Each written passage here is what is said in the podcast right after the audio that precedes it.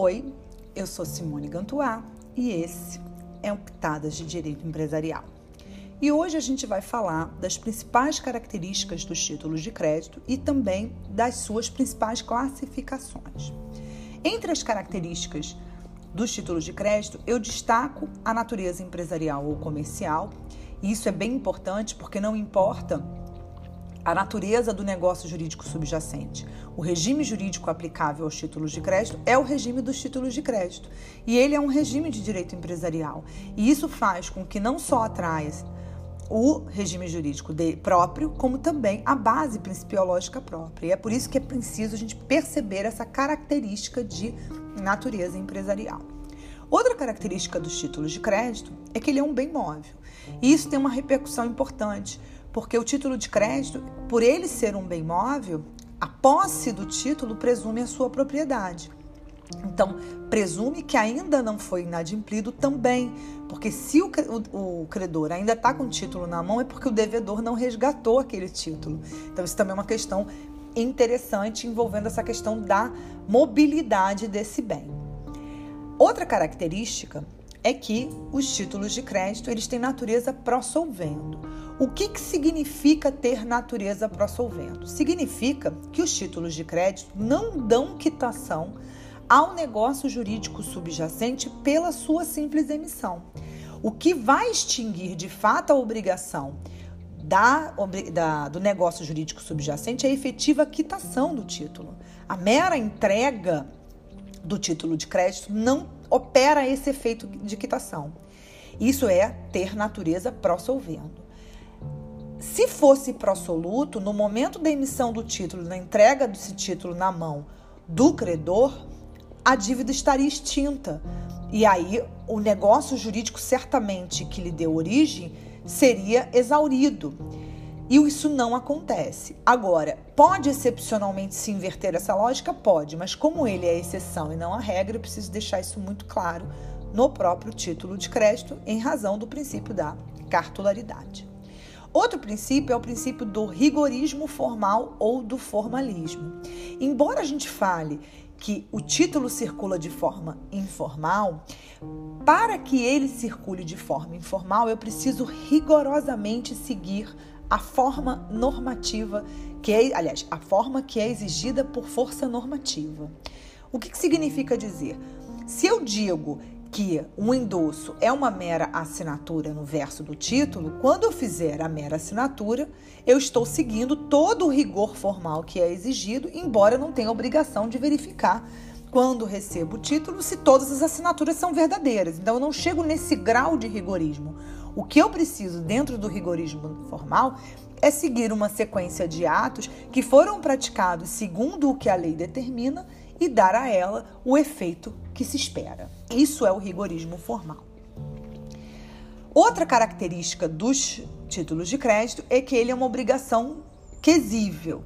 E o que, que significa, né? O que, que é ser uma, uma, uma obrigação é, quesível? Significa que o credor tem o dever de buscar o seu crédito junto ao devedor, tá? Isso decorre do título de crédito ser um título de apresentação, tá?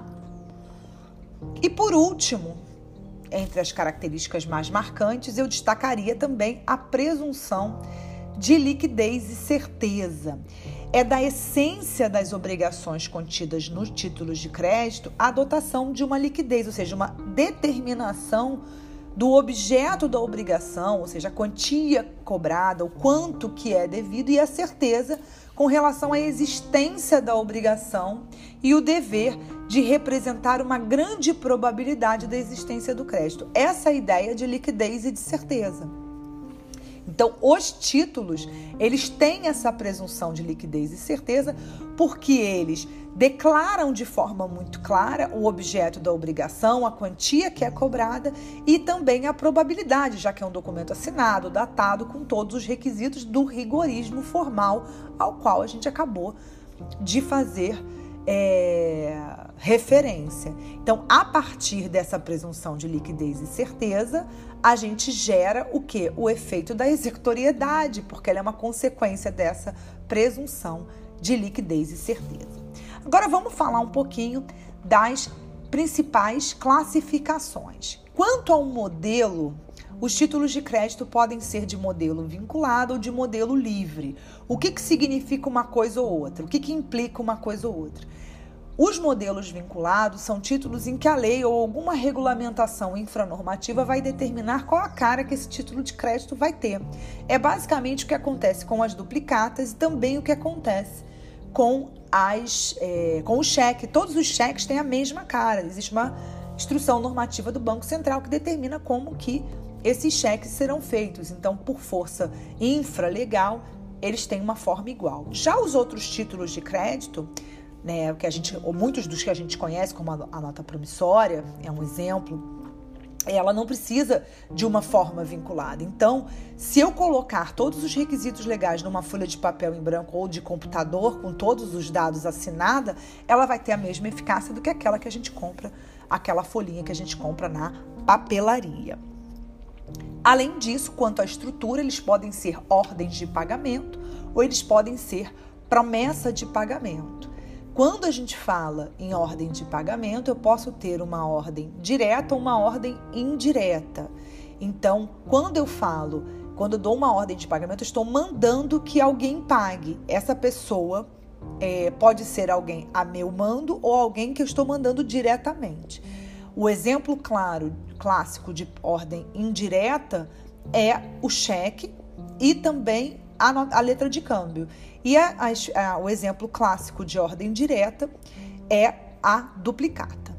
Entre os quatro títulos clássicos, a gente só tem uma promessa de pagamento, que é a nota promissória. Então, pela nota promissória, aquele que faz a declaração unilateral de vontade é a pessoa que está assumindo a posição de devedor, que está assumindo a obrigação. Então, ele faz a promessa de pagamento de assumir a obrigação de pagar.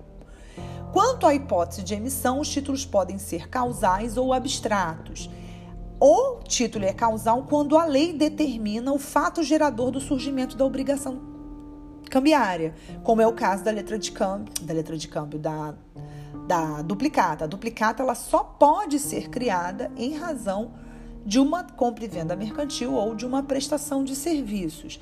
Eu não posso criar uma duplicata a partir de uma compra e venda mercantil é, ao consumidor. Só compra e venda mercantil. Então tem uma causa legal para o surgimento. Não significa dizer que para toda compra e venda mercantil eu tenho que emitir duplicata. Mas se eu quiser emitir duplicata, eu só posso fazer a partir de uma compra e venda mercantil ou de uma prestação de serviço. Os títulos abstratos não. Os títulos abstratos, eles não têm nenhuma causa legal que lhes obriguem o surgimento da criação desse, daquele título, como é o caso da nota promissória. Eu posso ter os mais variados negócios jurídicos subjacentes para a criação de uma nota promissória sem nenhum problema.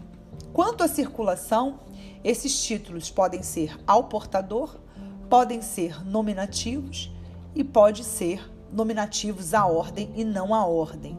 Né? Na verdade, é, tem gente que coloca os não a ordem e a ordem separados, e tem gente que coloca como subdivisão do nominativo. Então, eles seriam ao portador, nominativos, e sendo nominativos, eles podem ser nominativos à ordem e não à ordem. Ser ao portador é não identificar o beneficiário daquele título. Você não identifica, não nomeia quem é o beneficiário. A gente tem uma lei que proíbe a emissão de títulos de crédito, mas ao mesmo é, sem ser nominativos, mas ao mesmo tempo que a gente tem essa lei, a gente tem uma súmula do STF que vai dizer que eu posso preencher de boa fé. Então eu posso receber um título não sendo nominativo, botar o meu nome e executar desde que eu faça com boa fé. Eles podem ser nominativos à ordem, ou seja, um título que, em razão da cláusula à ordem, pode circular pela via do endosso, e o não à ordem, quando eu crio esse título impedindo de antemão a sua circulação através da cláusula não à ordem, que a gente vai trabalhar isso em alguns podcasts mais para frente. E a última classificação são os títulos próprios ou os títulos impróprios. Os títulos serão próprios quando eles efetivamente documentarem uma operação de crédito, ou seja, a troca de um bem presente por outro futuro. Tem um prazo e confiança, né? Aquela ideia de prazo e confiança. E eles serão impróprios quando eles não documentarem uma operação de crédito. Qual o exemplo clássico que a gente tem de títulos próprios. A nota promissória é um exemplo clássico. Eu, eu faço uma nota promissória para pagá-la no futuro. E o cheque é um exemplo de impróprio, porque o cheque é uma ordem de pagamento à vista. E sendo uma ordem de pagamento à vista, eu posso apresentá-la no exato momento que eu recebi o cheque. Eu recebi o cheque da pessoa hoje, né? E posso fazer o depósito, se for um dia de, de expediente bancário, eu vou lá no banco para sacar aquele cheque. E se tiver fundos, o banco tem que pagar, porque ele é uma ordem de pagamento à vista. Então, ele não documenta efetivamente uma operação de crédito. Com isso, a gente encerra esse